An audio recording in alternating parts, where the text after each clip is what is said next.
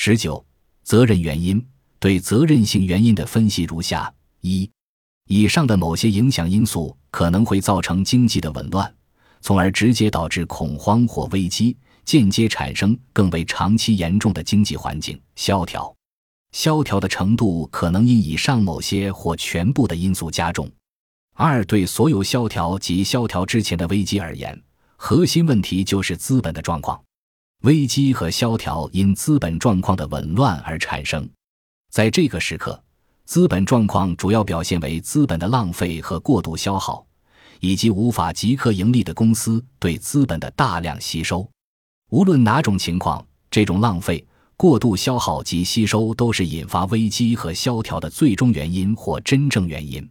与此相似的观点是，引发危机和萧条的原因是对生产力的错误引导。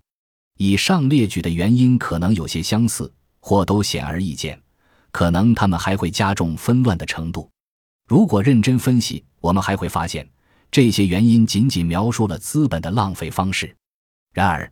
我们可能会从以上列举的一般原因中发现经济紊乱的迹象，无论过程有多隐晦。如果危机之后没有产生萧条，那么解释这种危机的产生原因便会变得更难。这些危机发生之前会出现多种原因，它们与不可预见的突发性事件密切相关。